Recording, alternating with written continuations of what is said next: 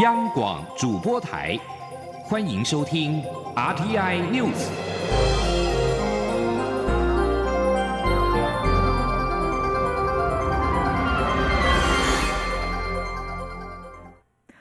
各位好，我是张旭华，欢迎收听这节央广主播台提供给您的 RTI News。因应武汉肺炎疫情，卫福部今天公布新版奖励要点。为了感谢急诊医护人员照顾疑似武汉肺炎个案和确诊个案，新增奖励每名医师每天新台币一万元，护理人员每人每班一万元。各级急救责任医院则可以获得最高每月一百二十万的防疫奖励。记者刘品希报道。中央流行疫情指挥中心九号下午举行记者会，卫福部医事司长石崇良表示。因应疫情，全国两百家急救责任医院的第一线急诊同仁相当辛劳，因此卫福部医事司五月八号修正执行严重特殊传染性肺炎医疗照护及防治发给补助津贴及奖励要点，扩大奖励的对象，纳入急诊医护人员。石崇良指出，奖励要点新增医院急诊部门负压隔离病室或单人病室，如果有执行照护疑似或确诊个案，医师每人每日给予津贴新台币一万元，护理人员每人每班一万元。他说：“这边的医师的每人每日一万元，那么如果是按照日夜轮班的话，那么就是每班一人。好，那如果是一天好来计算的话，那可以同时。”那么申报两名的医师，那护理人员的话呢，是以八班八小时一班来计算，超过八小时的部分，那么最多到十二个小时，那另外的那四个小时就会加计五千元。施崇良表示，奖励要点也新增急救责任医院的防疫奖励，重度级且评鉴为医学中心者，每月一百二十万元；重度级且评鉴为区域及地区医院者，每月九十万。中度级每月六十万，一般级每月三十万。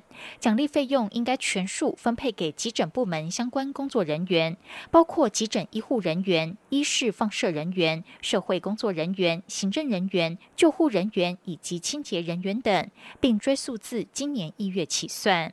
奖励要点也将收治确诊个案纳入奖励对象。依照个案数、病情严重程度以及住院的天数给予额外奖励。每收治一名罹患明显肺炎住院患者，给予每人每日三千元；使用呼吸器患者，则给予每人每日一万元的奖励费。此外，设有生物安全第二等级负压实验室的医疗机构，而且经 CDC 指定为检验机构者，给予每家医院最高五百万元购置仪器的奖励。石崇良表示，目前共纳入九大奖励项目，相关申请作业须知及细节将于十一号公布并通知各医院。至于团体绩效奖励以及基层院所的奖励方式，将持续研议并征询相关团体意见后，尽速发布。央广记者刘品熙在台北的采访报道。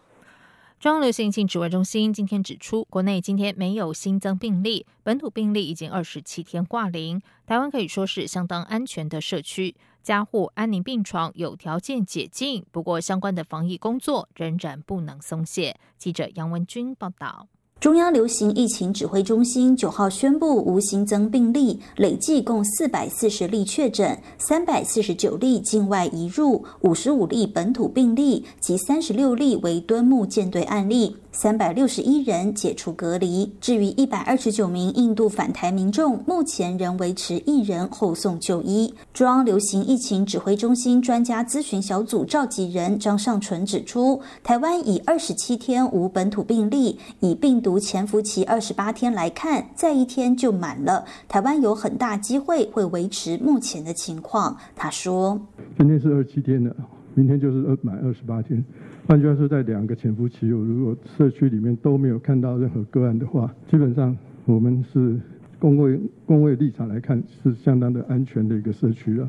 尽管台湾未新增病例，但指挥官陈时中指出，目前台湾的疫情还是属于需要一级开设的情况，尤其外国的疫情还是很严重，口罩、社交距离都还是要维持，要开放没那么快。他说都没有那么快了。哈，一个就外外国人入境的这管制哈，那毕竟国外的疫情还算是严重的嘛哈。然后第二第二个就是口罩，可能我们现在才刚刚推动防疫新生活。才一个礼拜而已，你就说什么时候要把哦防疫新生活总是要推动一一阵子嘛？指挥中心也指出，因应疫情发展及病患家属需求，即日起开放加护病房及安宁病房，每日可以有一个时段，每一床最多两位，可在固定时段入院探视。中央广播电台记者杨文君台北采访报道。台湾在八号举办世界第一场有观众的职棒赛，并且透过英文转播放送到全世界。中流行情指挥中心指挥官陈世忠今天表示，他观察现场秩序良好，加上外野都空空的，内野还可以坐一部分人，看来开放两千人入场没有问题。会在和球团以及地方政府演绎。总统府十一号，也就是下周一将召开记者会，说明五二零总统就职典礼。总统府发言人丁允恭今天表示，典礼秉持防疫优先、简单、隆重、温馨等原则处理。总统当天在府内宣誓就职后，将会移师到台北宾馆发表就职演说，从防疫谈未来的施政愿景。以往总统就职都会在府前广场搭建舞台。丁允恭受访表示。这次正副总统就职典礼规划，基于防疫优先考量，将遵照中央流行疫情指挥中心指引，不会循过去的模式来举办大型的群众活动。丁允恭表示，五二零当天上午九点在总统府大礼堂宣誓就职后，总统的演说和驻台使节觐见将到台北宾馆进行。总统预计上午十点在台北宾馆发表就职演说。至于总统演说内容或是方向尚未定稿，但因为武汉肺炎疫情波及全球，一定会提及台湾防疫，进而开展出未来的施政愿景。第七十三届的世界卫生大会 （WHA） 预定十八号开议，而台湾至今尚未接获邀请函。美国的联邦参议院外交事务委员会主席李契，以及民主党籍首席议员梅南德兹，还有众议院外委会主席恩格尔与共和党籍首席议员麦考尔，八号联名致函超过五十个国家的领导人，呼吁各国政府支持台湾参与世界卫生组织 （WHO） 以及 WHA。外交部发言人欧江安今天表示。外交部由衷感谢美国国会参众两院重量级议员以具体行动强劲支持台湾的国际参与，此事意义非凡，台湾诚挚感谢。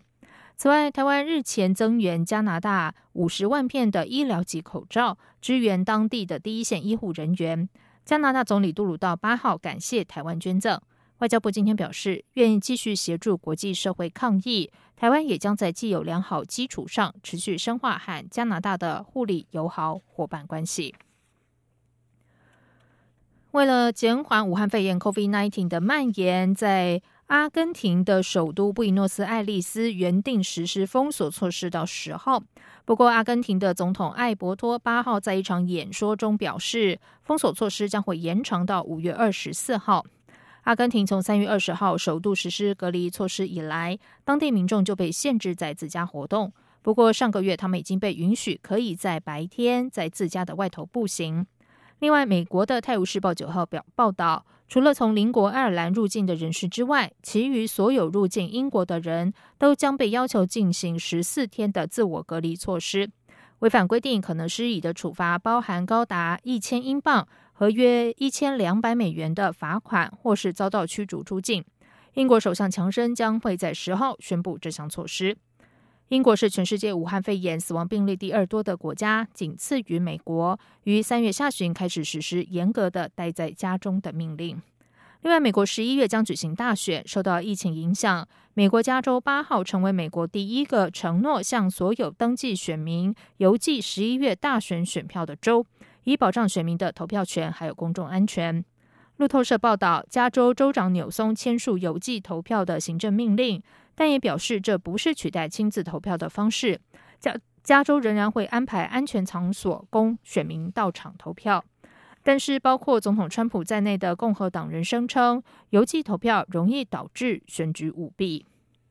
以上央广主播台，谢谢收听，这里是中央广播电台台湾之音。